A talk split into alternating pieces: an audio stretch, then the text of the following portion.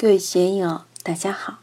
今天我们继续学习《禅说庄子》大宗师以道为师的大圆满修行第四讲“古之真人的范儿”最后一部分。大家可以通过查看本段声音简介了解学习内容。让我们一起来听听冯学成先生的解读。其一与天为图，其不以与人为图。我们怎样使自己与天为图，能够达到与天地万物为一体的境界？学佛的人都知道，往生分别就打落凡尘，就在凡尘里面与众生为伍。与烦恼为伍，与贪嗔痴为伍。为什么我们不能与万物为一体？老是你是你，我是我，有彼此、有是非的这么一种差别性的？有这些差别心，有这些是非心，有这些烦恼心，当然你就只得与人为徒，在社会中生老病死，生生世世不得解脱。天与人不相胜也，是之谓真人。这一句非常重要。到底是人定胜天，还是天定胜人？作为一个哲学命题，在人类历史上两千多年都有人对此争论不休。新中国成立后，曾经有一个时期，我们有个口号叫做“与天斗，其乐无穷；与地斗，其乐无穷；与人斗，其乐无穷。”结果搞得怎样？尽管有两弹一星，但是整个社会和老百姓穷啊。我们现在放下了负担，老老实实过日子，再也不提与天奋斗、与地斗，自然就安稳一点。尽管这样，还有五幺二汶川地震，还有青海、甘肃的泥石流，还有印度尼西亚的一系列火山地震、海啸，你能去与天斗吗？前不久。成都有个朋友对我说：“冯老师，这个天人感应到底起不起作用？到底有没有天人感应这个事？”我说：“某种程度上来说还是有的。气候变化、四时流行，人都是有感觉的。人要遵循于天道，晚上睡觉，白天起来，根据太阳的轨迹规定生命的历程。”并不是说我们天天念佛就不地震了。青海地震、汶川地震，好多喇嘛庙一样成了废墟，好多活佛喇嘛都被地震收去了生命。你说这个管不管用？能不能感应？你能说这些是业障吗？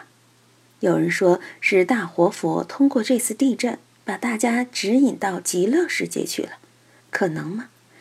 为了证明一个活佛的无量功夫，要那么多人殉葬，这多荒谬啊！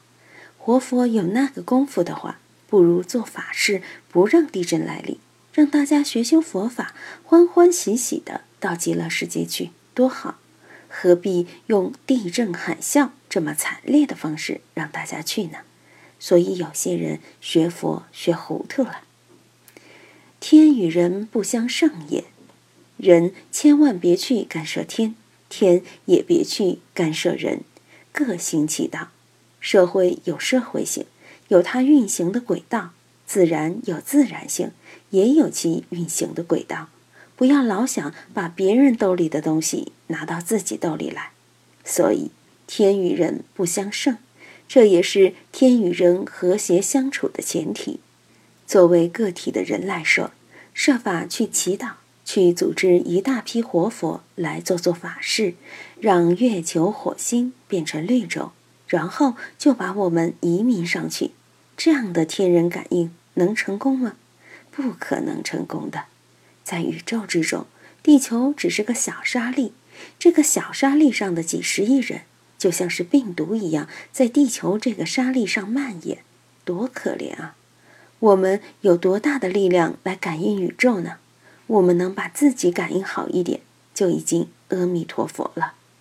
既然天与人不相胜，就各行其道。在各行其道的时候，随顺我们的生老病死，随顺我们的自然性，我们的社会性别去过多干扰我们的自然性，我们的精神性也别去干扰我们的自然性。在佛教修行当中，有很多人走火入魔，为什么呢？有些人精神性很强，别人一年磕十万个大头，他一周就要磕十万个大头，不睡觉的磕，十万个大头很累人的。像我现在这个状态，磕十个我都做不了，起来就腰酸腿疼。有的人屁股，有的人为了破除睡眠障不睡觉。屁股的十天半月不吃饭，把自己的身体弄垮，搞出种种病来。因为不吃饭，身体抵抗力就弱，稍有风寒暑湿、外邪入侵，你就病了嘛。那些不睡觉的，不是身体有病，是精神有病啊。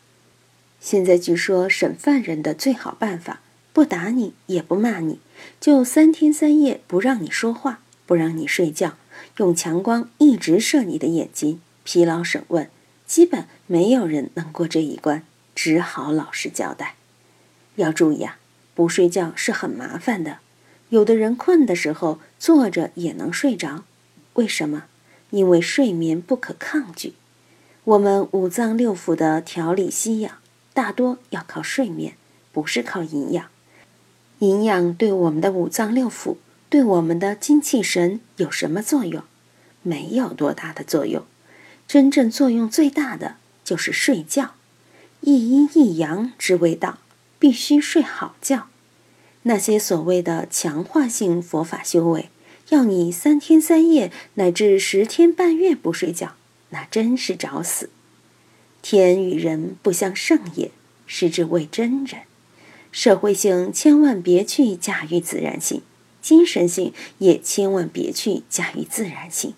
我们这个生命，就让它在一阴一阳之中，让它自然的自己去料理自己，别去用我们想当然的功法，这样修那样修，修得自己成了神经病了。